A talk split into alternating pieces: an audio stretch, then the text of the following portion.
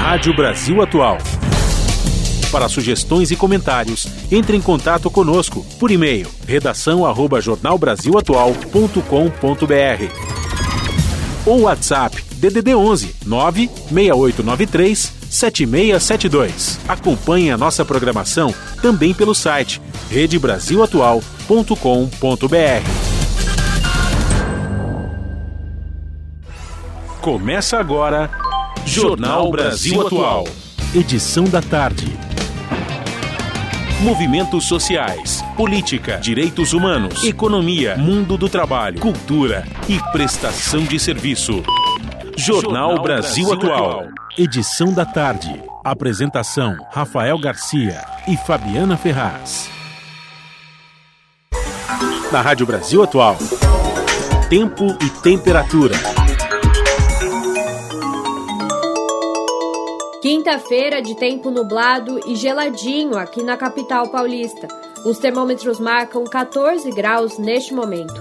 Tem previsão de chuva no período da noite e madrugada, chuva com intensidade leve, mas acompanhada de ventania.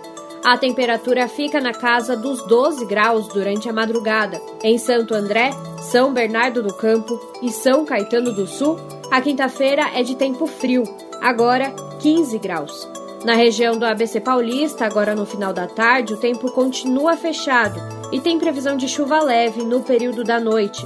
A temperatura cai um pouco e fica na casa dos 12 graus na madrugada. Tarde de friaca também em Mogi das Cruzes. Agora, os termômetros marcam 12 graus. Na região de Mogi, os períodos da noite e madrugada serão de tempo fechado e de ventania e a chuva aparece com intensidade moderada.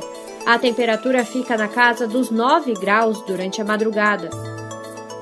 Em Sorocaba, região do interior de São Paulo, a tarde desta quinta-feira é de sol entre nuvens, agora 17 graus.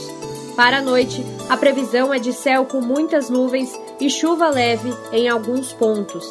A temperatura fica na casa dos 13 graus na madrugada. Logo mais eu volto para falar como fica o tempo nesta sexta-feira. Na Rádio Brasil Atual, está na hora de dar o serviço. São 5 horas e 5 minutos. Vamos saber a situação do trânsito na cidade de São Paulo. A CT, que é a Companhia de Engenharia de Tráfego aqui na capital, informa que neste momento são 29 quilômetros de lentidão em toda a cidade de São Paulo. As regiões que apresentam maiores índices de lentidão oeste com 12 quilômetros e norte com 8 quilômetros, respectivamente. Trânsito aqui na Avenida Paulista nos dois sentidos por enquanto. Neste momento, 5 horas e 6 minutos, trânsito tranquilo, tanto quem vai no sentido da Consolação como quem vai no sentido do Paraíso. E lembrando aos motoristas que hoje, por conta do rodízio municipal, não podem circular no centro expandido veículos com placas finais 7 e 8 situação de tranquilidade para quem pretende pegar o metrô nesta tarde de quarta, de quinta-feira. O metrô informa que todas as linhas operam em situação de tranquilidade sem nenhuma intercorrência para os passageiros e esta mesma situação se repete nos trens da CPTM, que é a Companhia Paulista de Trens Metropolitanos, que atende aí a capital e grande São Paulo, incluindo o ABC Paulista. Todas as linhas aí com situação de tranquilidade para os passageiros. Situação de tranquilidade para quem pretende pegar as rodovias Anchieta e Imigrantes rumo à Baixada Santista. A Ecovias, concessionária que administra o sistema Anchieta Imigrantes, informa que quem desce pela rodovia dos imigrantes, trânsito tranquilo sem nenhuma intercorrência. Quem desce pela rodovia Anchieta, um pouco de lentidão lá embaixo, chegando em Cubatão, mas nada que atrapalhe aí a, a viagem dos passageiros. Quem sobe tanto pela Anchieta como imigrantes rumo ao ABC ou à capital paulista, pelas duas rodovias, trânsito tranquilo, com boa visibilidade no trecho de serra.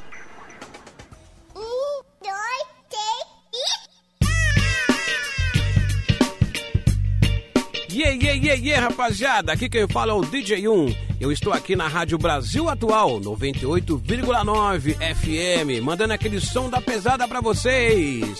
As notícias que as outras não dão e as músicas que as outras não tocam, você ouve aqui. Se liga no recado, baby! Participe da programação pelo WhatsApp 968937672. 968937672. Muito som da pesada e cheio de groove. É aqui na Rádio Brasil Atual. Fui!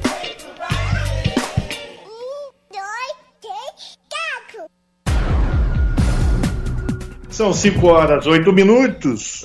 A primeira reunião de transição para o governo Lula, realizada no Congresso Nacional na manhã de hoje, teve como pontos principais a manutenção do Auxílio Brasil de 600 reais a partir de janeiro de 2023 e o ganho real do salário mínimo. O vice-presidente eleito, o Geraldo Alckmin, relator do orçamento para o próximo ano, o deputado Marcelo Castro, do MDB do Piauí, e o senador eleito Wellington Dias, também do Partido dos Trabalhadores do Piauí, discutiram como encontrar espaço no orçamento para garantir o pagamento desses benefícios sociais.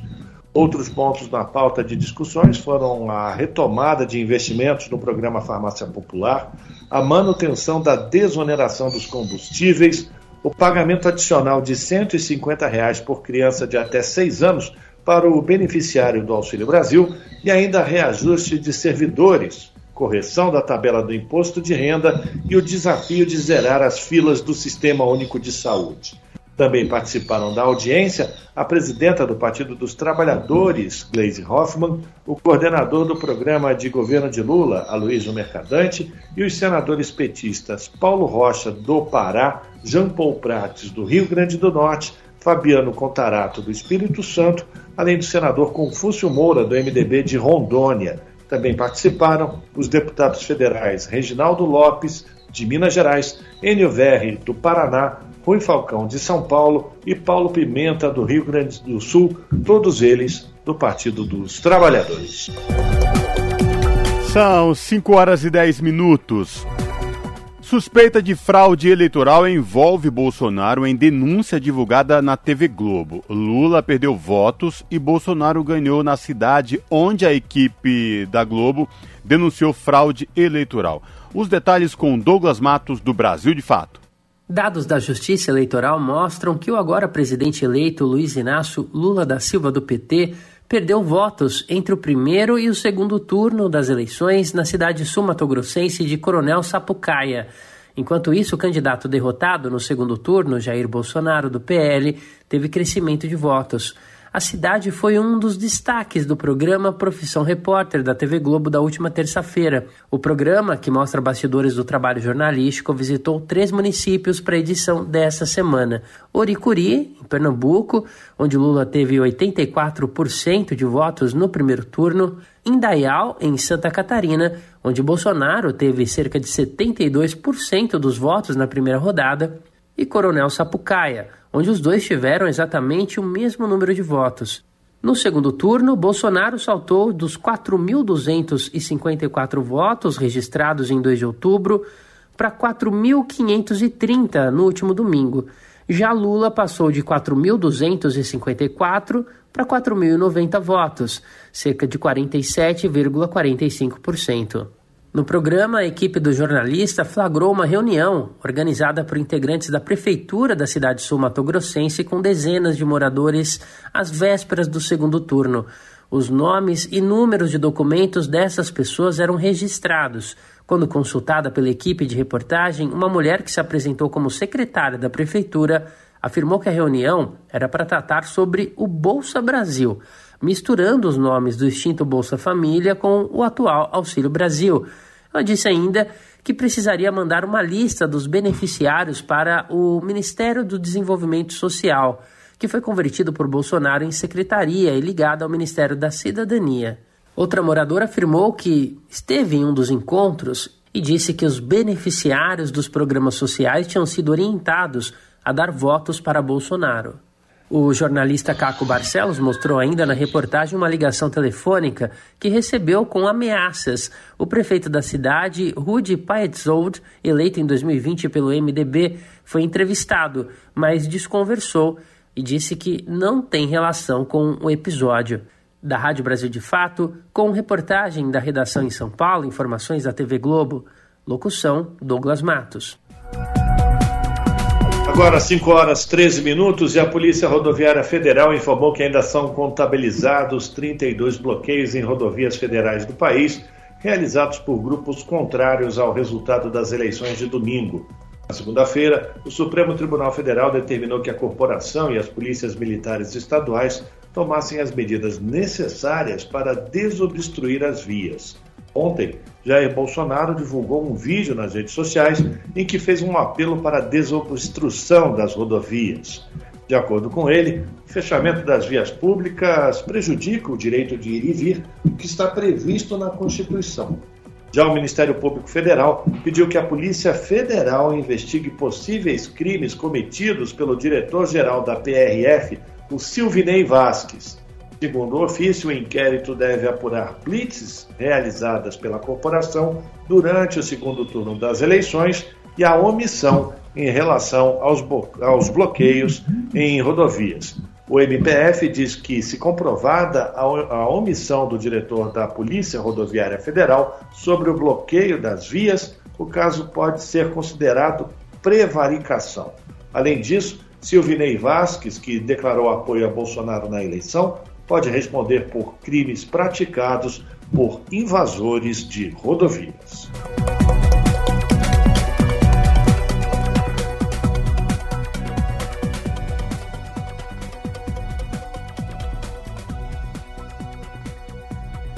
O presidente do Tribunal Superior Eleitoral, ministro Alexandre de Moraes, discursou hoje em sessão da Corte Eleitoral, a primeira após o segundo turno das eleições do último domingo. O ministro afirmou que a democracia venceu no Brasil e que não há como se contestar os resultados.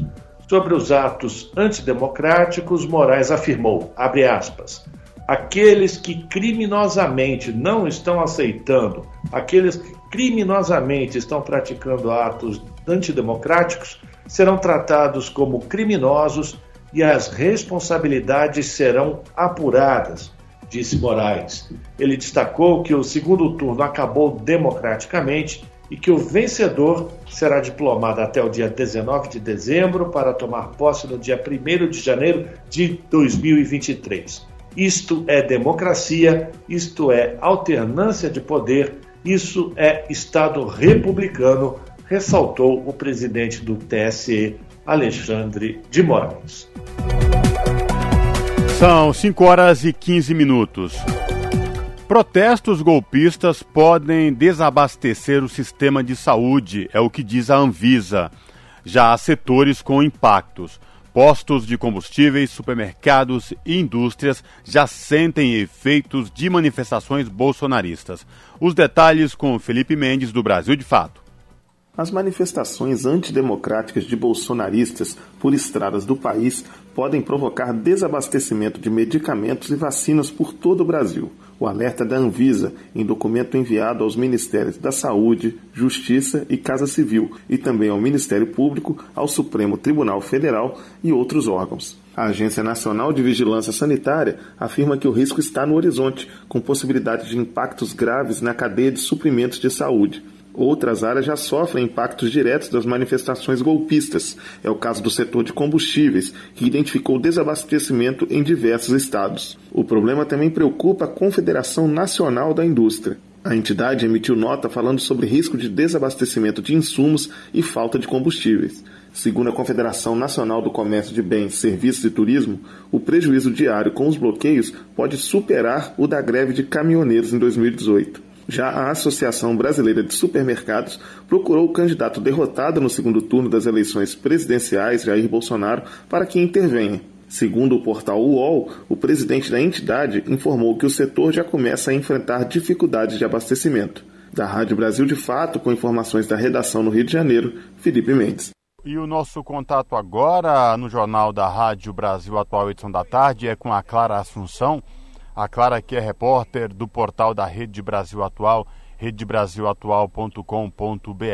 Olá, Clara, tudo bem? Prazer em falar contigo, seja bem-vinda. Olá, Cosmo, prazer é meu. Boa tarde para você e para o nosso ouvinte que nos acompanha. Clara, quais destaques do portal da RBA você traz para os nossos ouvintes nesta quinta-feira? Bom, Cosmo, a gente vem acompanhando né, os trancamentos de estradas federais de caráter antidemocráticos, é bom ressaltar, que começaram ainda na noite de domingo, após a divulgação do resultado eleitoral e se espalharam por diversos estados do país.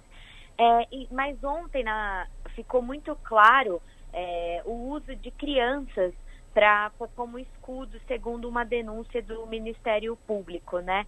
É, a gente viu que na própria segunda-feira a Justiça Federal e o Supremo Tribunal Federal, STF, ordenaram o desbloqueio de todas as rodovias do país, uma ordem que demorou de ser cumprida, inclusive pelas forças de segurança, mas nessa quinta, a própria Polícia Rodoviária Federal, PRF, divulgou um boletim mostrando uma queda no número de bloqueios golpistas, né? É, já eram mais de 800 desfeitos e cerca de 73 agora no início desta tarde, que ainda seguiam em pista. Só que é, o Ministério Público passou a investigar desde ontem, o Ministério Público de Santa Catarina, né, para ser mais específica, passou a investigar desde ontem o uso de crianças na linha de frente desses bloqueios para evitar essa atuação militar. Essa denúncia, é, ela foi motivada por conta de do, de alguns casos que o MP identificou é, no, em duas na BR-101 de duas cidades Santa, é, de Santa Catarina, Itajaí e Itapema, que ficam ali no litoral norte. E a avaliação do órgão é que essa atitude de, de pais ou responsáveis de levar menores de idade para esses para essas manifestações bolsonaristas, ela configura crime e coloca as crianças em situação de risco, né? O MP explica que os manifestantes estão infringindo o artigo é, 132 do Código Penal ao expor a vida ou a saúde de outrem a perigo direto ou iminente e recomendou que os policiais devem identificar as crianças e os seus pais e responsáveis como primeira medida para fazer as orientações e, nesse caso, também acionar o Conselho Tutelar e o próprio Ministério Público. É, a partir dessa atuação, o Conselho Tutelar ele poderá aplicar medida de proteção, inclusive com advertência e retirada das crianças do local, e caso a medida não seja cumprida, os pais e responsáveis poderão ser multados de 3 a 20 salários mínimos conforme previsto no artigo 149 do Estatuto da Criança e do Adolescente, o ECA, né? A legislação prevê como infração descumprir os deveres da tutela ou guarda e a pena, em caso de reincidência, também pode dobrar o valor da multa. Mas o MP, Cosmo, também adverte que, em casos mais graves, depois de esgotadas as tratativas de negociação, pode haver o acionamento da Justiça para busca e apreensão das crianças e entrega transitória para, para familiares que não as coloquem em risco de em situação de risco, né? Assim como eventual prisão pela prática de crime de exposição da vida e da saúde desses menores que na verdade deveriam ser protegidos. E vale destacar também, Cosmo, que a própria população pode denunciar casos que coloquem em risco a integridade de crianças e adolescentes por meio do Disque 100, que é um canal gratuito, onde a pessoa pode fazer a denúncia anônima ou nos conselhos tutelares e nos ministérios públicos, nas promotorias de justiça e da infância e adolescência de cada estado. Então, o MP de Santa Catarina vai investigar esse uso e ele é passível de punição também, Cosmo. Ou seja, Clara, além de usar de forma indevida as crianças, colocar em risco a vida de crianças, é lá de Santa Catarina também que vem é, saudações nazistas nesses atos antidemocráticos de pessoas que não aceitam o resultado das urnas, não é isso? É isso, Cosmo. Ontem também, né, a gente acompanhou a denúncia é, de manifestantes bolsonaristas fazendo uma saudação nazista. Hoje mais cedo também, quem, quem o ouvinte que for no portal da RBA vai poder conferir uma avaliação sobre isso, porque no governo Bolsonaro houve um aumento das células nazistas e a que motiva, é, que é responsável pela organização desse ato, é uma célula de, do município de Descanso, também em Santa Catarina. Ela vem sendo monitorada por, por policiais e ela, e segundo os pesquisadores que a gente ouviu mais cedo, ela também deixa claro uma relação do governo Bolsonaro com o neonazismo aqui no Brasil e eles até avaliaram que a vitória do Lula é um freio para esse movimento que infelizmente vem crescendo, né, Cosmo? E além, e não só Santa Catarina, Ontem também ficou público o caso de crianças sendo usadas é, como escudo nesses bloqueios golpistas, também aqui no estado de São Paulo. Inclusive, é, duas crianças que, que estavam num, no, na rodovia Washington Luiz, ali em Mirassol, que é no interior paulista, foram atropeladas ontem. Elas é, eram duas meninas, tinham de 11 a 12 anos, elas foram socorridas. Ainda ontem, uma delas teve alta, a outra, a gente tinha informações até amanhã de que ela seguia em observação, mas fora de perigo, na unidade de pronto atendimento de Mirassol.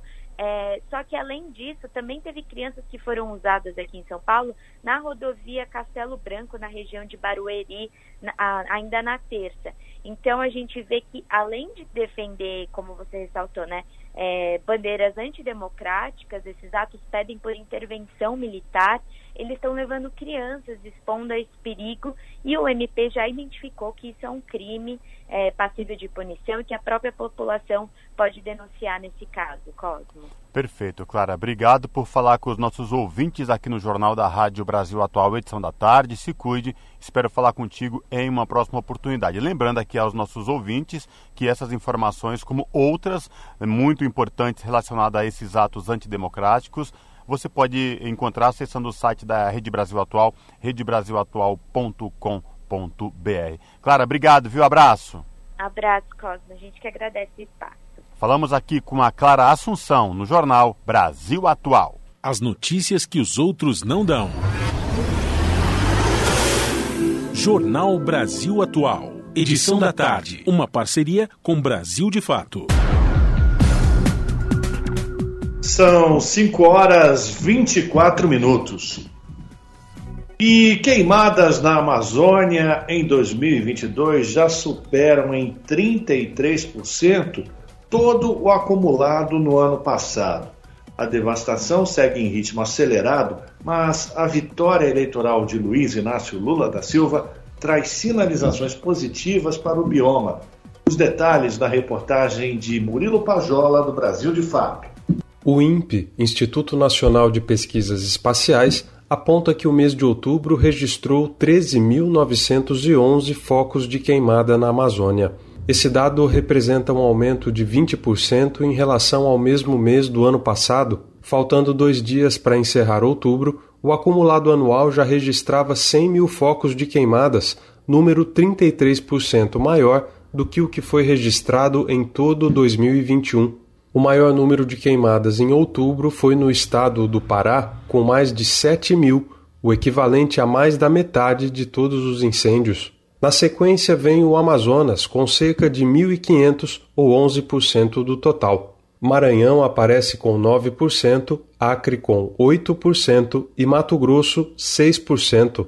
No acumulado de 2022, 101 mil focos de queimadas foram registrados. Nesta semana, os dois países europeus que financiam o Fundo Amazônia, principal política financeira de preservação do bioma, sinalizaram que vão voltar a injetar recursos. O financiamento foi interrompido por causa do desmonte das políticas ambientais no governo Bolsonaro. O presidente eleito Luiz Inácio Lula da Silva decidiu comparecer à Conferência da ONU sobre Mudanças Climáticas. A COP27 vai ocorrer entre 7 e 18 de novembro no Egito.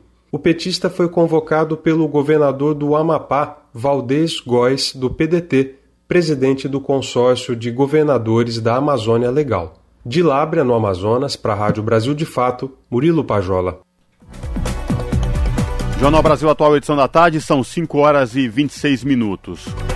No Egito, durante a Conferência das Nações Unidas sobre Mudanças Climáticas, que é a COP27, o presidente eleito Luiz Inácio Lula da Silva pode anunciar a deputada federal eleita Sônia Guajajara como chefe do novo Ministério dos Povos Originários. Seria o primeiro nome divulgado do terceiro governo do petista.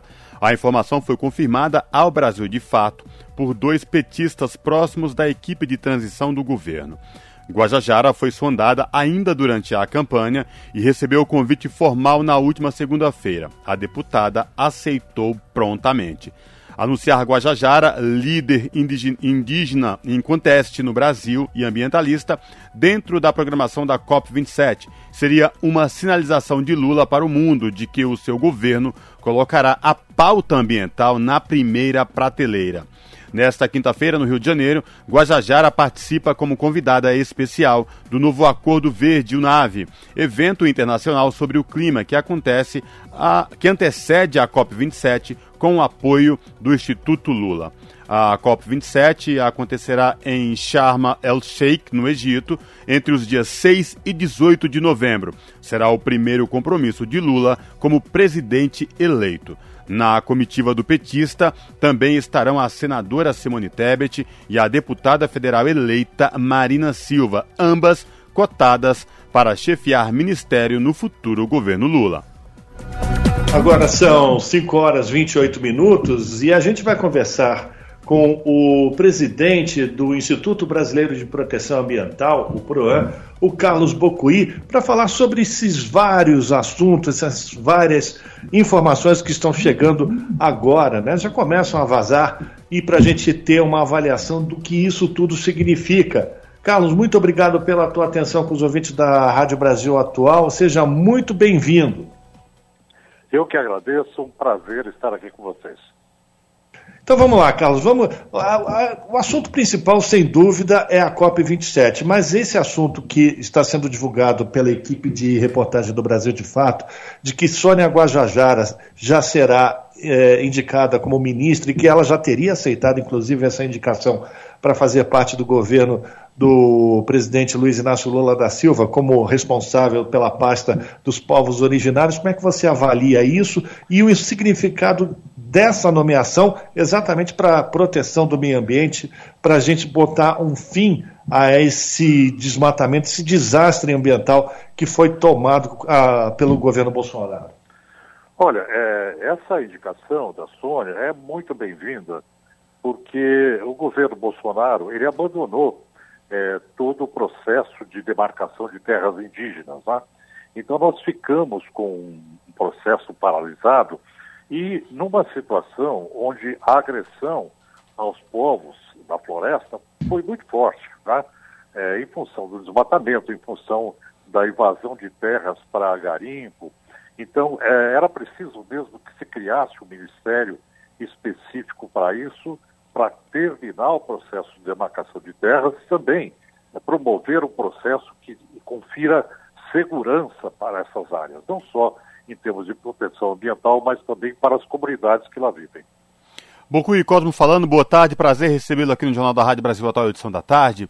É, antes de a gente falar contigo e eu ler a nota sobre o possível anúncio da Sina Guajajara, a gente estava veiculando uma reportagem do Brasil de Fato, do Murilo Pajola, lá de Labras, no Amazonas, onde ele afirma que, segundo o INPE, em 2022, as queimadas na Amazônia já superam em 33% o acumulado do ano passado. Mas também essa vitória do ex-presidente Lula, agora presidente eleito, que assume a partir de 1 de janeiro de 2023, isso é uma sinalização positiva para o bioma quanto a todas essas agressões e ataques que sofreram ao longo desses últimos anos no governo Bolsonaro, Bocuí? É, sim, é, a mudança de governo é muito positiva porque o governo Lula, é, que deve assumir, já sinaliza uma, uma proteção para, para o bioma Amazônia. Né? Mas, por outro lado, ele vai encontrar um desafio bastante intenso na medida em que a criminalidade, na forma como ela foi permitida ao longo desses anos, eu diria que ela representa uma tendência inercial muito forte e que tem que ser contida. E algumas medidas devem ser tomadas de pronto para que essa, esse processo de degradação seja paralisado. É, a primeira delas é, é uma fiscalização integrada, é? que envolva uma fiscalização com inteligência de fiscalização, envolvendo Polícia Federal, envolvendo IBAMA, essas questões todas é, que a gente já tinha anteriormente o governo Bolsonaro, e por outro lado também é, uma, um retorno da normativa que se tinha, que se contava, que era a aplicação de multas, não é? É, para que isso é, penalize o infrator. Eu acho que essa perda da possibilidade de uma responsabilização pecuniária ela atrasou tremendamente o combate à, à degradação da Amazônia. Carlos Bucu e Rafael novamente falando com você.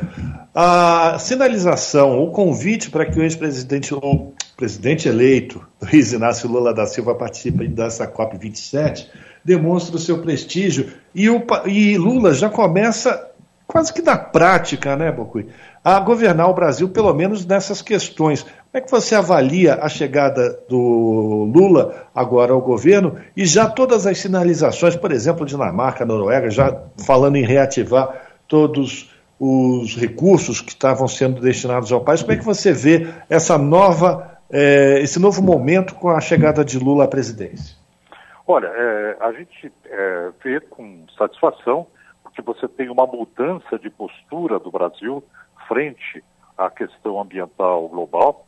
É, por outro lado, você tem uma situação bastante difícil no contexto global com relação às mudanças climáticas, porque é, o, a, a, disputa geopolítica é, é, muito intensa hoje. Você tem guerra da Ucrânia, você tem conflito é, em vários, vários pontos, conflitos geopolíticos, hegemonia leste-oeste China Estados Unidos.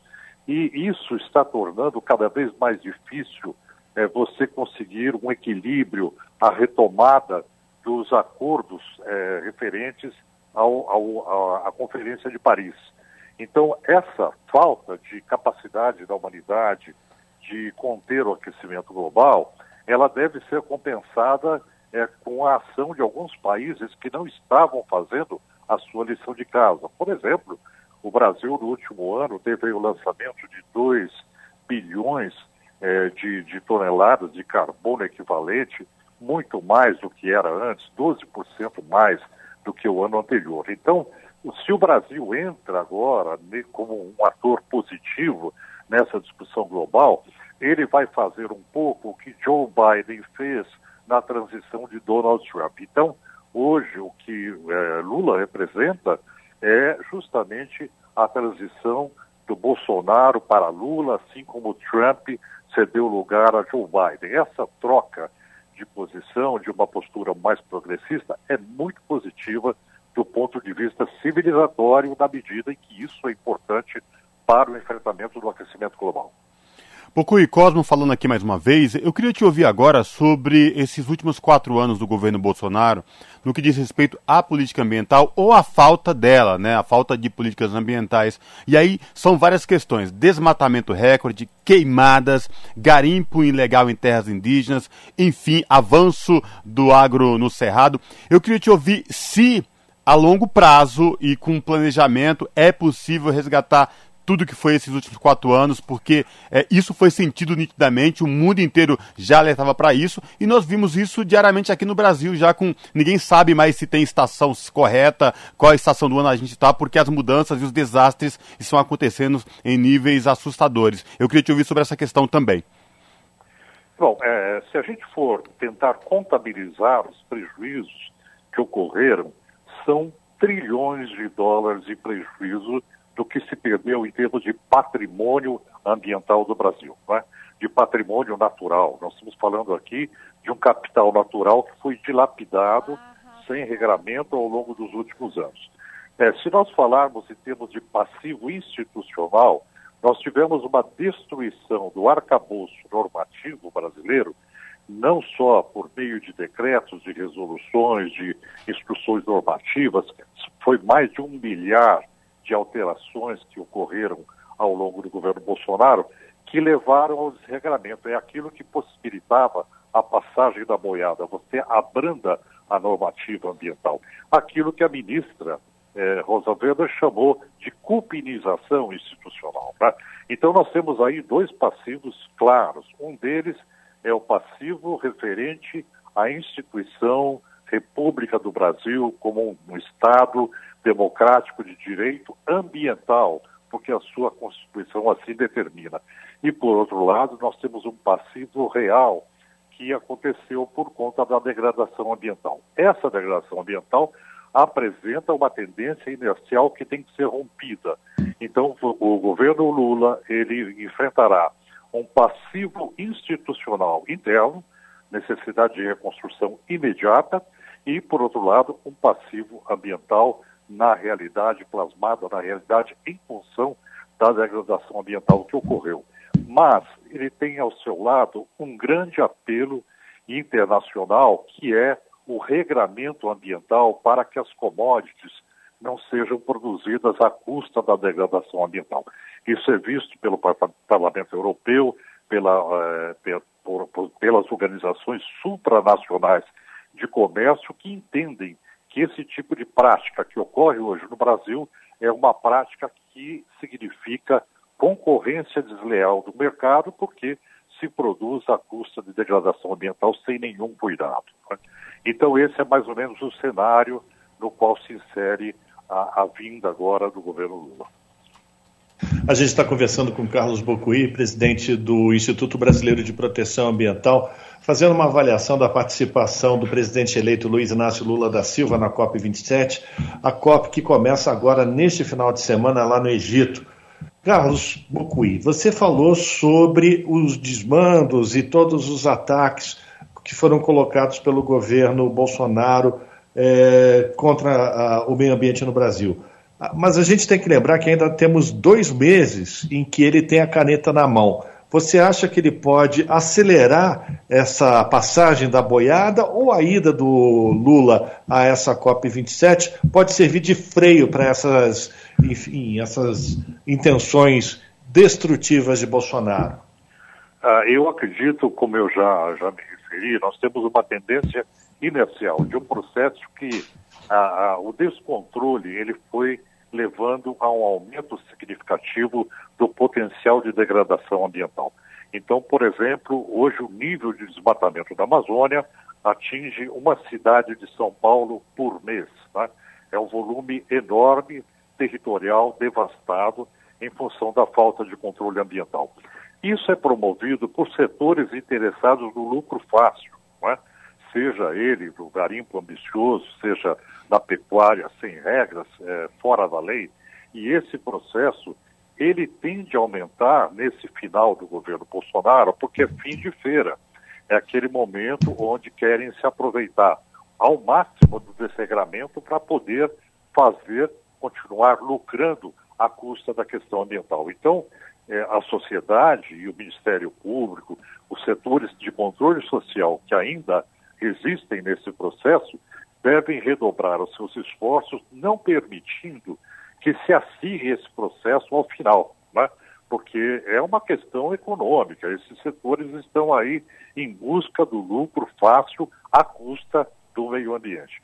Agora, por outro lado, você tem uma sinalização de que não haverá impunidade com o governo Lula. Isso é bom, porque já se sinaliza que vai haver uma retomada do controle territorial por conta é, da ação do governo. Isso significa responsabilização. Então, isso é positivo, porque também pode ser um elemento para frear esse processo de descontrole. Bocui, você é o presidente do Instituto Brasileiro de Proteção Ambiental, PROAM, você é ambientalista, você é ligado à questão, às causas do meio ambiente. Eu queria te ouvir agora no que diz respeito à eleição do ministro, ex-ministro do Meio Ambiente, Ricardo Salles, o de deixar passar a boiada, o que, que, que a população não viu ou deixou de ver? Eu queria te ouvir sobre essa questão, porque ao longo em que ele foi ministro do Meio Ambiente, o que se viu foi desmatamento, queimadas, é, garimpo ilegal, é, comercialização de madeira em terras ilegais, que não poderia ser comercializada, extração de madeiras ilegais. Como é que o Brasil elege uma figura dessas que tratou tão mal o meio ambiente brasileiro, Bocuí? Olha, é, eu, eu, acho que são dois fatores aí. O primeiro deles é o seguinte: esses, esses personagens, eles representam setores econômicos. Né? É, o setor econômico ruralista, mais grotesco, mais desprovido de modernidade que nós temos no Brasil, ele tem força econômica e tem força política para eleger os seus representantes. Tanto que na gestão atual, você tem aí mais de 60% do Congresso Nacional, não do Senado, estou me referindo à Câmara dos Deputados, tomada por representantes ligados ao agronegócio. É? Essa questão ela nos remete a um processo histórico de latifúndio. Né? O Brasil, criado a partir de um processo das, da, das, das é, é, de todo o processo colonial que ocorreu, então você tem esse empoderamento dos setores econômicos ligados à extração de, de elementos naturais, de commodities. Isso leva a um poderio econômico que se, se retrata na representação política. Né? Então, se olharmos por esse lado, é preciso entender que esse setor ele representa a necessária transformação da economia, porque é a transformação da economia para uma economia mais responsável que vai levar ao agronegócio a um disciplinamento é, de acordo com os requisitos da, da, da sociedade contemporânea. Então, isso pode ajudar e temos que investir nessa transformação da economia. A segunda questão é a questão cultural, né?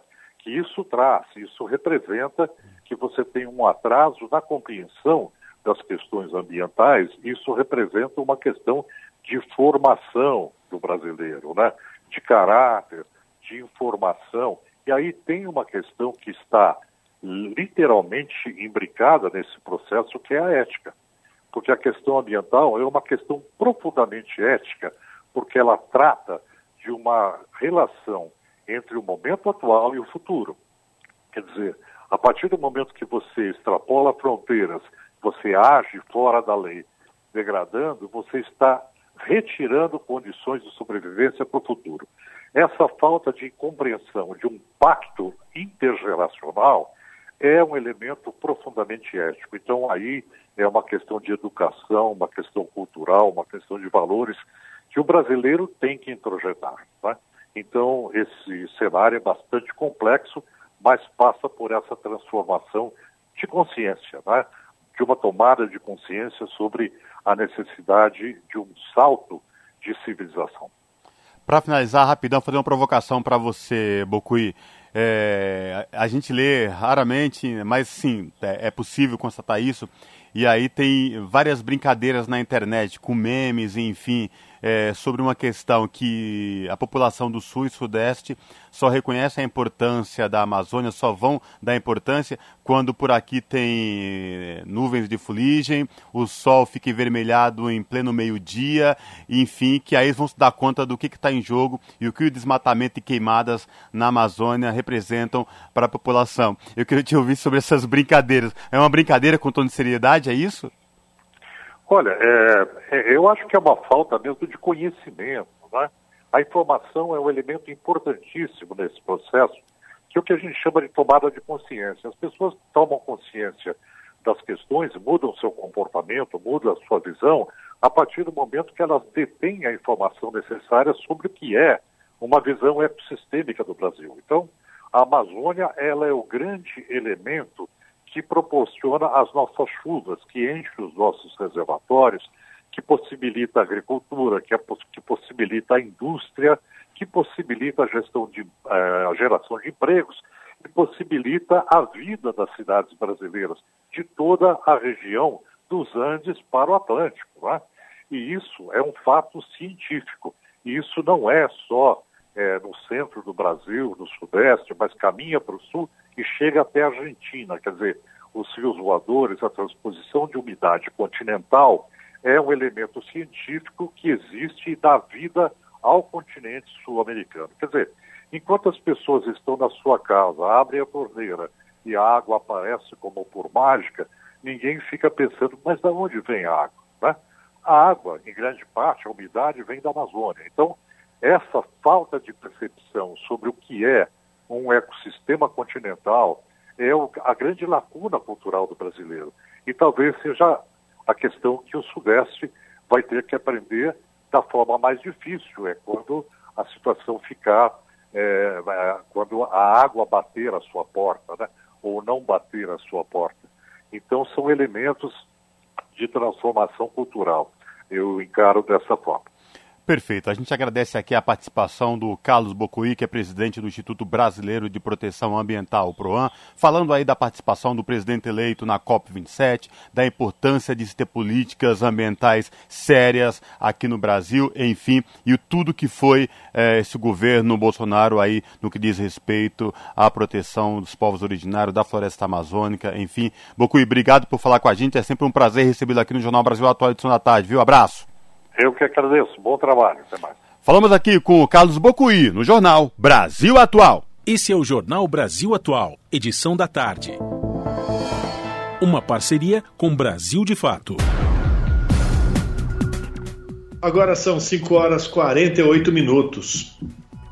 E após ser convidado a participar da COP27, a Conferência da ONU sobre as Mudanças Climáticas, o presidente eleito Luiz Inácio Lula da Silva deverá ter sua agenda internacional ampliada nos próximos dias, mesmo antes de tomar posse.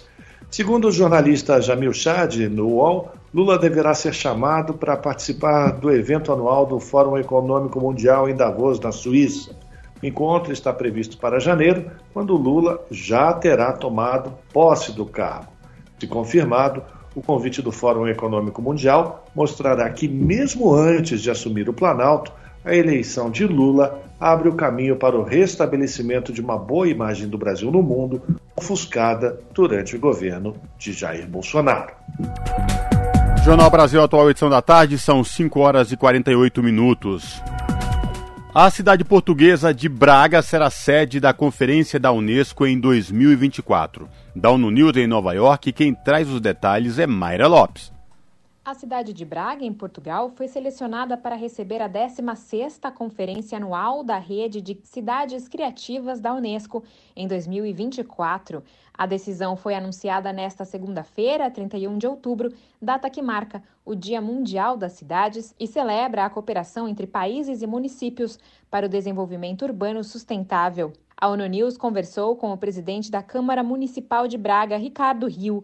Ele explicou o tema escolhido para a conferência, trazendo a juventude para a mesa para a próxima década, que dá destaque à participação dos jovens em diversas dimensões. Braga é uma das cidades mais antigas do mundo, com dois mil anos de história. Éramos a capital do Império Romano aqui no noroeste peninsular, mas ao mesmo tempo somos também uma das cidades mais jovens da Europa. Temos quase 40% da nossa população abaixo dos 30 anos de idade. Fomos a cidade que mais cresceu em população uh, na última década em Portugal e a juventude é, obviamente, parte integrante daquilo que é essa fonte de crescimento, aquilo que é também a dinâmica do nosso território. Segundo o prefeito, a cidade portuguesa foi a que mais cresceu em população na última década e, por isso, ele avalia como fundamental o diálogo contínuo com os mais jovens e a garantia de seu envolvimento na construção de políticas públicas.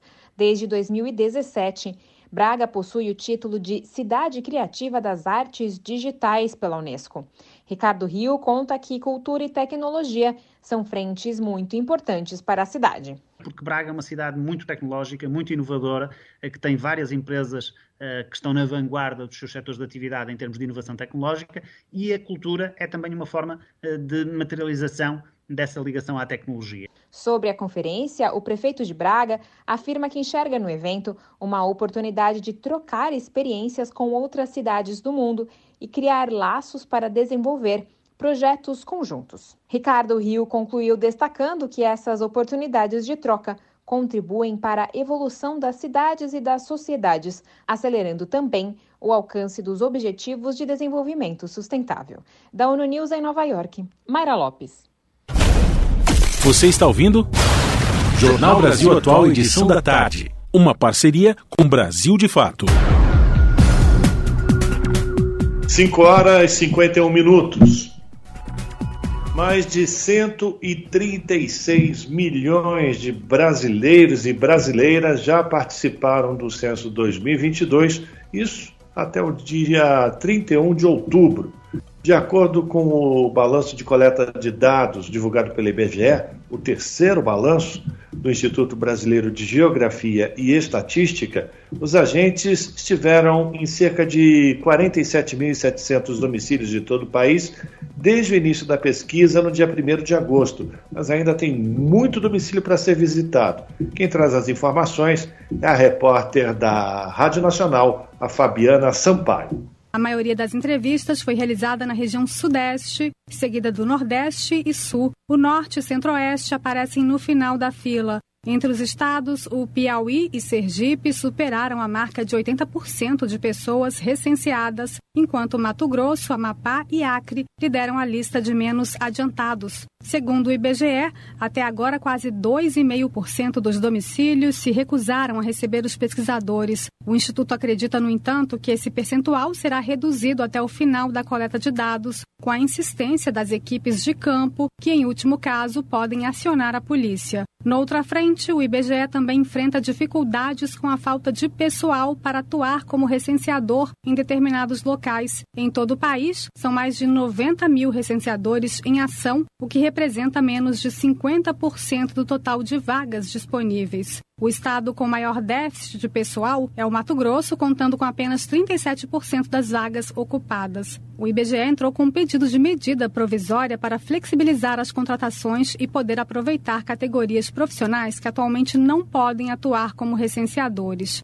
O diretor de pesquisa, Simar Azevedo, informou que, mesmo com o atraso provocado principalmente pela falta de pesquisadores, o Instituto segue determinado a divulgar os resultados do censo no dia 28 de dezembro. A previsão inicial era 31 de outubro. Da Rádio Nacional no Rio de Janeiro, Fabiana Sampaio.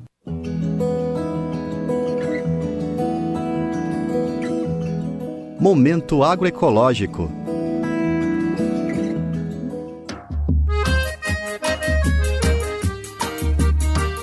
Fruto de palmeira nativa da região norte e áreas do Cerrado, o babaçu está concentrado nos estados do Tocantins, Piauí e Maranhão, mas é no município maranhense de Lago do Junco, com pouco mais de 10 mil habitantes, que se concentram mais de 60 toneladas de amêndoas de babaçu todos os meses.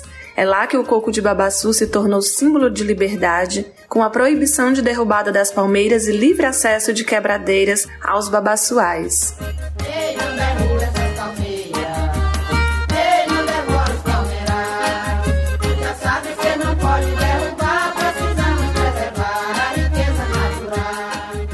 Na região, a figura do atravessador foi extinta, dando lugar a cooperativas que atuam na compra direta de amêndoas das quebradeiras de coco, por preços mais justos para o beneficiamento de outros produtos. O produto de maior destaque é o óleo de babaçu orgânico, produzido pela Cooperativa de Pequenos Agricultores Agroestativistas de Lago do Junco, a Copalge, criada em 1991. O presidente da cooperativa, Raimundo Hermino, fala da importância da valorização do produto. Para nós, o reconhecimento, a luta, a valorização do produto, o crescimento econômico, tanto a qualidade de vida também das pessoas que a gente está olhando hoje no dia a dia, para nós, assim, é fantástico. O que a gente queria dentro dessa cooperativa, com esses trabalhadores rurais, era fazer com que eles, a gente fizesse essa parte, que era a parte de comercializar, comercializar e fazer com que eles tomassem de conta dessa gestão que é o mais importante. Né? A agroindústria da Copalge tem capacidade para refinar cerca de 5 toneladas de óleo por dia, considerada a última etapa para atender aos mercados alimentício e fármaco. Desde o processo de coleta até o beneficiamento do óleo, é gerada uma renda direta para mais de 900 famílias de quebradeiras de coco babaçu e indiretamente para mais de 2 mil famílias renda que aumentou quando a cooperativa conquistou o certificado do óleo pela IBD, a maior certificadora de produtos orgânicos e sustentáveis da América Latina. A quebradeira de coco Maria das Dores lembra a luta para a garantia do selo orgânico. Com o selo que veio a valorização do nosso babaçu, que antes a gente quebrava 10 quilos de coco para comprar um de arroz. Hoje você troca um quilo de coco por um de arroz e ainda sobra. Então essa valorização veio com muita luta, mas a questão do selo que melhorou bastante a nossa renda familiar. O selo garantiu que o óleo maranhense pudesse ser comercializado em países como Holanda, Alemanha, Inglaterra e França. Por aqui, ele tem destaque em exposições nas prateleiras de orgânicos e também nos armazéns do campo, espaços de comercialização do MST espalhados pelo país. Conceição de Maria, quebradeira de coco e uma das diretoras da cooperativa, é uma das beneficiadas. Acompanhar o reconhecimento de um produto orgânico, fruto do trabalho de, das quebradeiras de coco aqui da região, e esse produto sendo vendido a nível internacional é um prazer, é um orgulho muito grande, é muita gratidão de saber que todo nosso nossa luta, o nosso sofrimento que a gente passou, ele não foi em vão.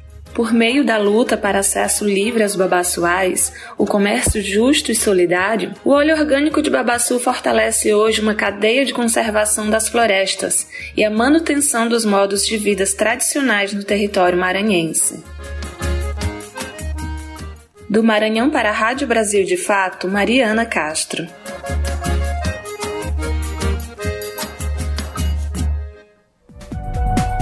São 5 horas e 58 minutos.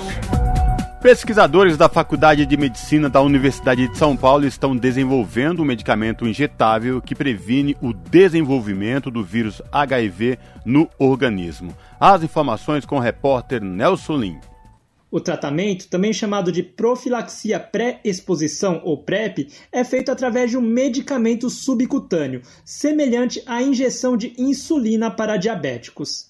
Pessoas que têm risco de exposição ao HIV podem se prevenir atualmente utilizando a medicação através de comprimidos que devem ser tomados diariamente e que são fornecidos pelo SUS, ou através agora da injeção muscular, que deve ser tomada a cada dois meses e está em fase de estudo pela Fundação Fiocruz e sendo avaliada pela Anvisa. A profilaxia injetável, que está em desenvolvimento pela USP, seria administrada a cada seis meses e de forma subcutânea.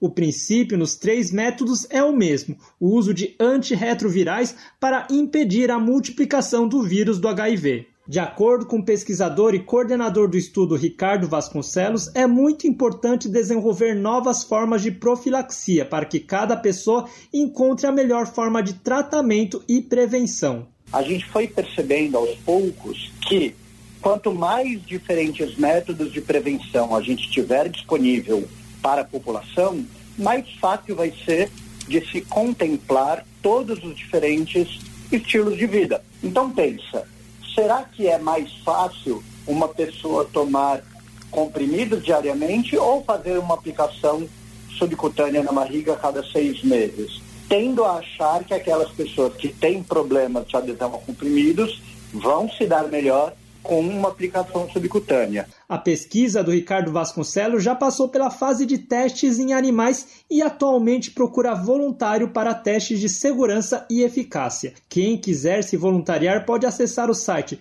purplestudies.com ou entrar em contato pelo WhatsApp, que é o 11 93278 6719 para ter mais informações com informações da Rádio USP, da Rádio Nacional em São Paulo, Nelson Lim. Rádio Brasil Atual. Para sugestões e comentários, entre em contato conosco por e-mail redação@jornalbrasilatual.com.br ou WhatsApp DDD 11 96893 7672. Acompanhe a nossa programação também pelo site redebrasilatual.com.br.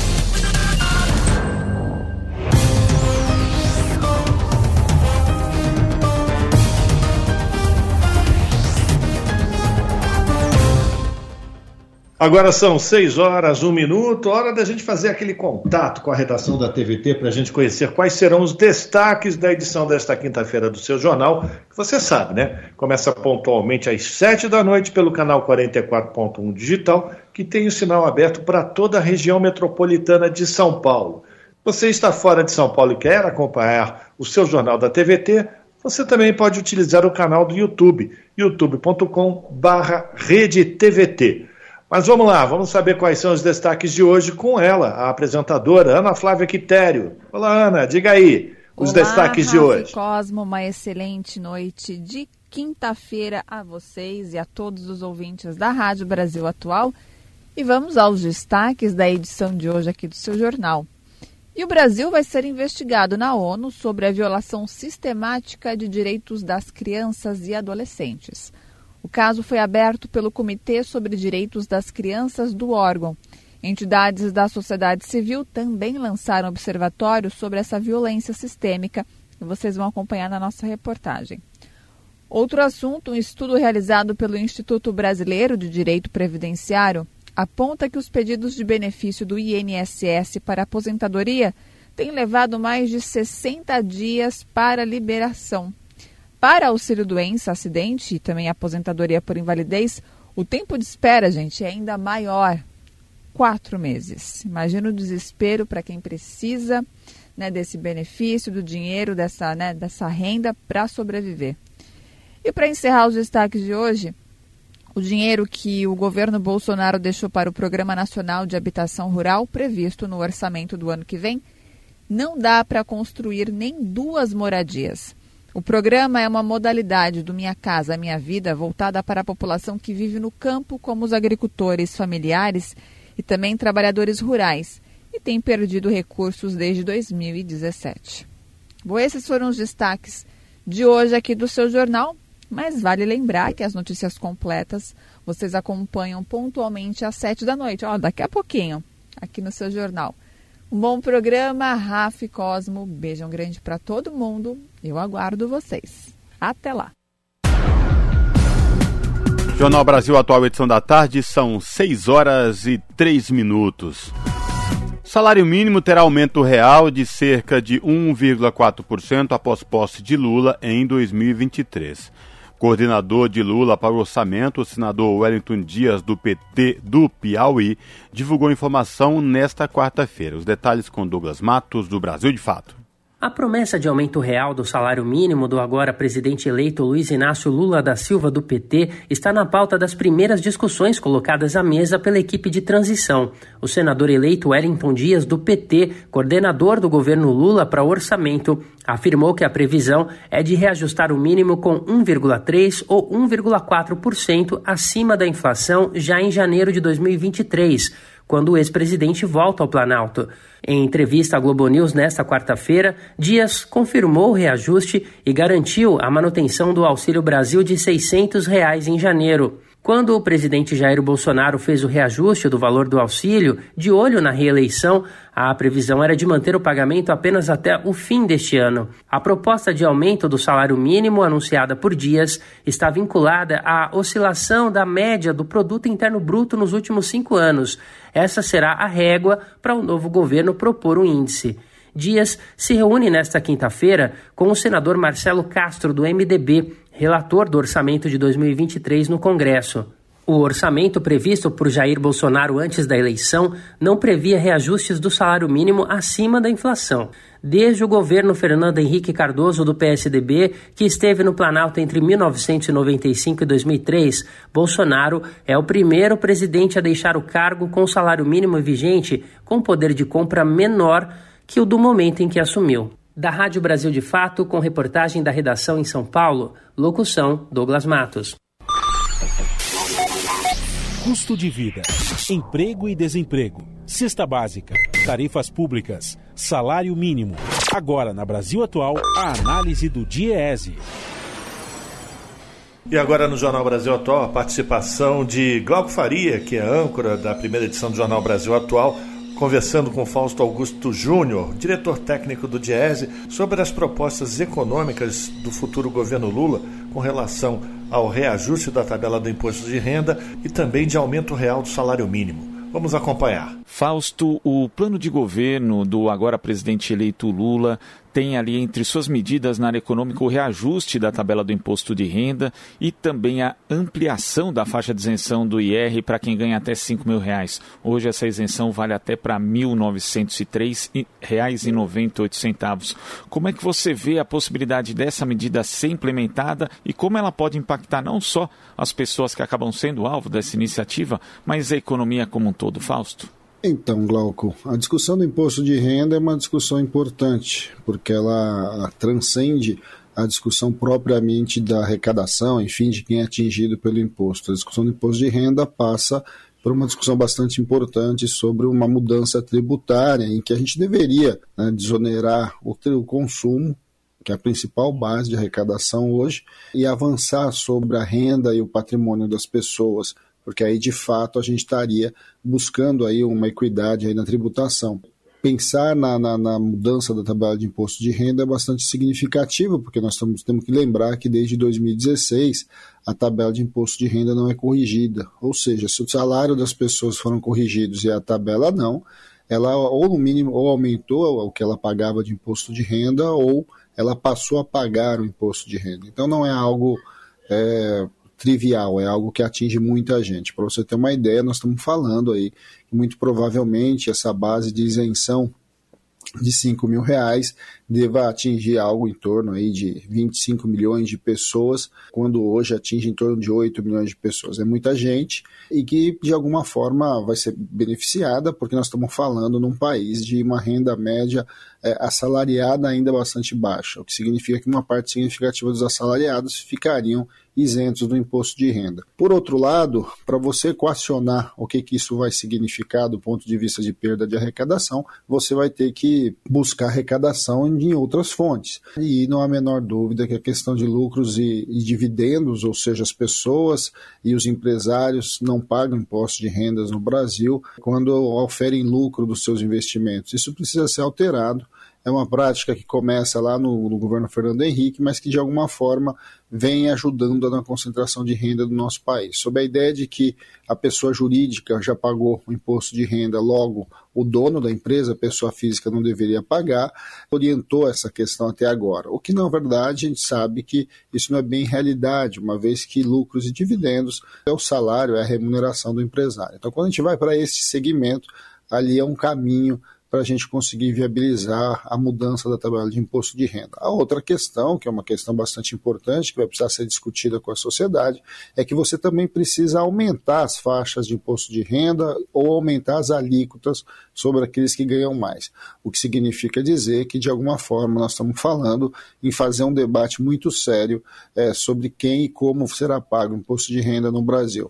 Por outro lado, é, temos que analisar quando a lógica tributária é se mexer somente na tabela de imposto de renda é o caminho, ou a gente deveria fazer um bom debate sobre a desoneração, principalmente sobre o consumo, que atinge principalmente os mais pobres, que nós estamos falando aí de consumo consumo, nós estamos falando de cesta básica, nós falando de alimentos básicos, nós estamos falando de bens semiduráveis, bens duráveis, ou seja, o Brasil precisa rever a sua base tributária e aí um bom debate sobre, sobre imposto de renda passa necessariamente pela uma, uma, uma, porta e uma possibilidade da gente fazer esse debate. E é justamente essa pergunta que eu ia fazer, Fausto, porque como você cita a questão da tributação de lucros e dividendos, algo que já esteve, por exemplo, em debate no, na proposta, no arremedo de proposta de reforma tributária que foi apresentada pelo ministro Paulo Guedes, é, é necessário também a gente atentar para outros pontos da nossa estrutura tributária, que você já mencionou aqui, que é bastante regressiva, acaba atingindo muito mais os mais pobres do que os mais ricos. Esse é o momento do Brasil finalmente sentar e falar a respeito de reforma tributária real, Fausto? Ah, não há a menor dúvida, Glauco. Acho que esse é um momento importante. O debate da reforma tributária é um, é um debate que já está maduro. Nós temos duas propostas andando dentro do Congresso Nacional e a gente tem hoje alguns consensos bastante importantes do ponto de vista que é fundamental é, primeiro, que é fundamental a gente mudar a nossa lógica tributária. Segundo, que a gente precisa trabalhar uma tributação que vá saindo do consumo em direção à renda e patrimônio e, ao mesmo tempo, uma tributação que incida sobre os mais ricos e vá desonerando, vá sendo reduzida entre os mais pobres e classe média. Esse talvez seja o nosso grande desafio. O que não é muito simples também, porque a estrutura tributária brasileira, ela também é uma estrutura tributária que ela trabalha o pacto federativo, ou seja, está União, estados e municípios estão dentro dessa discussão. Como é que você vai mexer, por exemplo, na questão dos tributos, é, dos tributos sobre consumo, quando o maior tributo sobre consumo é um tributo estadual, que é o caso do ICMS. A gente viu recentemente o nosso debate aqui muitas vezes o que, que significou a redução do ICMS sobre combustíveis e energia elétrica, né? E qual o impacto que ele, que ele, ele, ele, ele ocasiona nas receitas estaduais e aí, inevitavelmente, em áreas fundamentais como saúde e educação. O debate sobre reforma tributária é o debate de duas pontas, né? ele não pode ser feito só do ponto de vista da arrecadação e da retirada de impostos é, sobre as pessoas e sobre a sociedade. Ele também precisa ser feito enquanto um debate de que Estado a gente quer, e aí esse Estado depende é, de financiamento financiar os direitos sociais é fundamental. Então, garantir que a arrecadação não seja diminuída de um lado para você não, não precisar ter diminuição de direito social do outro, é, que ela continue ou avance na sua distribuição regional também, porque o Brasil é um país bastante regional, uma boa parte da riqueza está concentrada no Sudeste, a gente precisa ver como que essa arrecadação também, pelo pela lógica federal, ela ajuda estados mais pobres a, a, a, lidar com as suas dificuldades e com as suas realidades. A gente precisa avançar do ponto de vista setorial. Alguns setores pagam muito pouco imposto, como por exemplo o setor agroexportador. O setor agroexportador por conta dessa discussão de que é, a exportação é o objetivo da grande produção agrícola, ela, não paga efetivamente imposto. E aí você não tem lucro e dividendo. Na outra ponta, o empresário do, do setor agroexportador também paga muito pouco imposto. Então, quando a gente vai olhando, nós estamos falando também discussões bastante significativas que envolvem muitos conjuntos. A própria discussão sobre reindustrialização do país passa, afinal de contas, se nós vamos manter as desonerações que a gente tem hoje em determinados setores, incentivos que a gente tem em determinados setores, ou a gente vai acabar com tudo isso e vai fazer uma outra discussão é, de, de, política industrial que parta sobre outros pressupostos que não ah, o benefício fiscal. Tudo isso envolve uma boa discussão sobre reforma tributária. Agora é sempre bom lembrar, né? A gente faz uma discussão de reforma tributária desde a própria Constituição é, e que de alguma forma a gente avançou muito pouco, porque ela é sim uma questão complexa, envolve diversos interesses, e vamos lembrar, né? A maior base do Congresso Nacional é uma base de empresários, uma base que muito provavelmente não vai querer aumentar o imposto sobre si. Então, esse é um debate que a gente precisa fazer do ponto de vista social, do ponto de vista de sociedade, e que, de alguma forma, começar mexendo na tabela de imposto de renda é um caminho. E essa questão da federativa na prática, né, Fausto? A gente viu um exemplo recente quando o governo acabou forçando né, para que é, o Congresso Nacional desonerasse o, o, imposto sobre combustíveis, o ICMS, só para manter a política de paridade internacional de preços da Petrobras. Né? Quer dizer, é, para manter uma política que na prática é voltada para lucros e dividendos de diversos acionistas, acabou-se ali tirando o dinheiro dos estados e também dos municípios, né, que têm direito a 25% do ICMS, e esses municípios também acabaram ficando mais dependentes das chamadas emendas de relator. Foi uma quebra do Pacto Federativo. Agora, para fazer uma reforma tributária, vai ter que se conversar com estados e municípios de novo, né? Incluir todo mundo nesse debate, Fausto? Não, não, não há a menor dúvida, né, Glauco? E a gente vai vendo é uma das grandes debilidades quando a gente faz discussão tributária. Né? No caso da questão dos combustíveis, você tentou é, resolver um problema inflacionário que tem a ver com ter uma outra origem, né? no caso aí a política de preço da Petrobras, com a questão dos tributos. E é óbvio que isso não para em pé. A gente sabe que isso vai pagar um preço bastante alto, tanto é que os combustíveis já começaram a se elevar, é, e ao mesmo tempo os estados já perderam essa arrecadação. Então, quando a gente vai olhando para tudo isso, a gente vai vendo que a discussão é uma discussão que envolve muitos atores. Né? Então, é, falar que, que nós vamos mexer na tabela do imposto de renda tão somente, ela é bastante limitada. É claro que uma, uma medida mais pontual, em que você vai recompondo a tabela do imposto de renda ao longo dos próximos quatro anos, é, é uma alternativa em que você vá chegando perto dos 5 mil reais em determinado momento e não já abra a possibilidade imediata de mexer na tabela de imposto de renda. E é bom lembrar, né, Glauco, na verdade, é, começa-se uma discussão aí de transição de governo, é, em uma, talvez uma das principais discussões sobre transição, até porque o governo Bolsonaro dificilmente vai fazer uma transição de, ideal, é, é, uma transição do debate orçamentário que está acontecendo agora. Né? O senador eleito Wellington Dias começa a fazer o debate com o relator do orçamento e de alguma forma a gente começa ali encaixar pelo menos parte das propostas. Sempre bom lembrar que o primeiro ano de governo ele opera com o orçamento enviado pelo governo anterior, ou seja, 2023, o governo Lula não vai ter muitos mecanismos ali para poder lidar com grandes mudanças do ponto de vista de gastos. Né? O que vai se fazer é ali se alinhar a partir do que se tem. E conforme você vai melhorando, conforme você vai implementando a sua política, você vai avançando no cumprimento das suas promessas. Mexer na tabela de imposto de renda é bastante importante, atualizar ela é fundamental, mas vamos sempre lembrar se você mexe na arrecadação de um lado, você vai mexer no gasto de outro, ou então você precisa buscar novas fontes para garantir é, equilíbrio fiscal. Equilíbrio fiscal é algo fundamental. A gente sabe, e a gente já discute isso há muito tempo aqui, como é que esse mundo aí vai se, se reequilibrando. Né? Nós temos que lidar com a questão de juros, nós temos que lidar é, com a questão das exonerações tributárias, enfim, é um pacote bastante grande quando a gente entra nesse debate de tributação. Fausto, muito obrigado pela sua participação aqui no nosso Jornal Brasil Atual de hoje. Até a próxima. Até a próxima, Glauco. Conversamos aqui com o diretor técnico do Jazz, Fausto Augusto Júnior. Você está ouvindo? Jornal Brasil Atual, edição da tarde. Uma parceria com Brasil de Fato. Repórter SUS. O que acontece no seu sistema único de saúde? Os dados mais atuais do Ministério da Saúde apontam crescimento do número de suicídios na população de 11 a 19 anos. Informações compiladas e divulgadas pelo jornal Folha de São Paulo mostram um crescimento de mortes nessa natureza. Na faixa etária de 11 a 14 anos, chegou a 45%.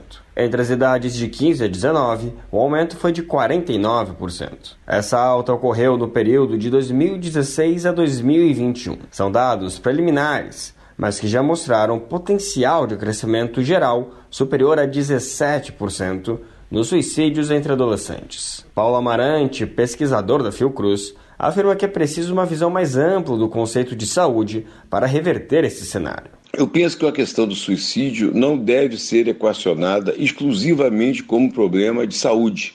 É, e muito menos com problema de assistência à saúde. É, essa questão do suicídio deve ser refletida à luz de todo o processo de desenvolvimento social, né, de um projeto de nação, de um projeto de, de construção de sociedade. Na avaliação do pesquisador, há pontos essenciais da vida em sociedade que precisam ser resgatados de solidariedade, de políticas públicas, de promoção da vida, da educação, da escola, do trabalho, da cultura, do esporte né, e, fundamentalmente, das relações interpessoais. Os dados nacionais mais recentes confirmam uma variação para cima que já está presente no Brasil há duas décadas. O cenário coloca o país apartado da tendência mundial de diminuição dos suicídios entre adolescentes. Os cinco estados que mais registraram casos foram Roraima, Mato Grosso do Sul, Amazonas, Amapá e Acre. Entre as jovens, a alta foi mais expressiva do que entre os garotos. Ainda assim, as taxas gerais continuam maiores entre eles. Paulo Amarante observa que a valorização excessiva da individualidade também está na equação que traz resultados tão preocupantes para o Brasil. É uma sociedade cada vez mais voltada para o individualismo, né, para uma individualidade exacerbada, em que farinha pouca, meu pirão primeiro, as pessoas não olham para o outro, olham para o outro como ameaça. É uma sociedade que está deteriorando as relações de reciprocidade, de solidariedade, né, de reconhecimento mútuo, de autoajuda, de cooperação e que está se voltando muito mais para a competição, para a competitividade e para o isolamento social. Paulo Amarante é um dos coordenadores de um projeto sobre estratégias culturais para a inclusão social na comunidade de Manguinhos. O estudo analisa ações criadas e desenvolvidas pelas próprias comunidades e que compõem uma verdadeira rede coletiva de manutenção do bem-estar social. O estudo foi coordenado pela Fiocruz em parceria com a Fundação Getúlio Vargas e a Queen Mary University of London. Em comum, as ações comunitárias têm, além de raiz social, o apreço essencial pela coletividade. Na visão de Amarante, essa potência coletiva é caminho para a proteção da saúde mental. O poder público, segundo o pesquisador, precisa atuar no fortalecimento e no incentivo desses movimentos. Entender se o suicídio está aumentando numa comunidade, numa sociedade, é sinal de que alguma coisa está ocorrendo nessa sociedade. Não é que são pessoas individualmente que têm problemas mentais, que têm transtornos mentais, que têm problemas de saúde mental, que devem ser identificadas e tratadas e prevenidas. Nós temos que pensar que valores, que princípios estão sendo explorados, desenvolvidos, né, consolidados, estão sendo, estão sendo valorizados numa sociedade que estão produzindo é, desqualificação dos sujeitos, das relações dos sujeitos com, é, com a vida. O estudo em questão foi intitulado como Estratégias Culturais como Alternativas de Inclusão Social de Populações Vulnerabilizadas no campo das políticas públicas sobre saúde mental. Estudo de caso na comunidade de Manguinhos. A condução foi do LAPS, Laboratório de Estudos e Pesquisas em Saúde Mental e Atenção Psicossocial, da Escola Nacional de Saúde Pública Sérgio Arouca, da Fiocruz, em Manguinhos, no Rio de Janeiro. De São Paulo, da Rádio Brasil de Fato, com reportagem de Juliana Passos e Nara Lacerda, locução Lucas Weber. São 6 horas e 22 minutos. Benjamin Netanyahu é eleito primeiro-ministro de Israel. Após 17 meses fora do cargo, Netanyahu assumirá novamente como premier para um quarto mandato. Os detalhes com Michele de Mello. Benjamin Netanyahu foi eleito para assumir um quarto mandato como primeiro-ministro após vencer as eleições da última terça-feira em Israel. Com cerca de 90% dos votos apurados, o bloco de partidos aliados a Netanyahu deveria ganhar 65 dos 120 assentos do Knesset, como é chamado o parlamento do país. A quantidade de cadeiras legislativas significa que ele terá maioria confortável, assegurada pela aliança feita com a extrema-direita. A coalizão é composta pelo partido Likud, de Netanyahu, e pelas legendas ultra-ortodoxas Shas e Judaísmo da Torá Unida, também pelo partido de extrema-direita Sionismo Religioso. Netanyahu é o premier mais longevo da história de Israel. Esteve no comando do país de 1996 a 1999 e depois, de 2009 a 2021, deixando o cargo em junho do ano passado por escândalos de corrupção. As denúncias deram abertura a três processos judiciais que permanecem em curso. O primeiro-ministro é acusado de subornar a imprensa para receber cobertura favorável e de receber presentes de luxo de empresários do setor das telecomunicações.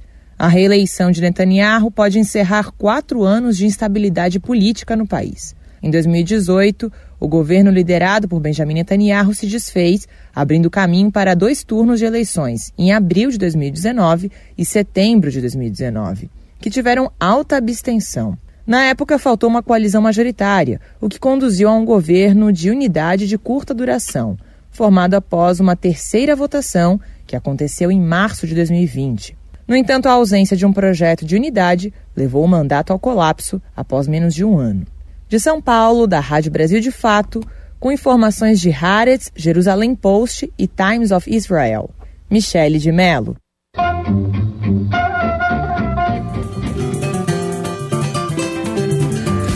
Mosaico Cultural, uma produção Rádio Agência Brasil de Fato.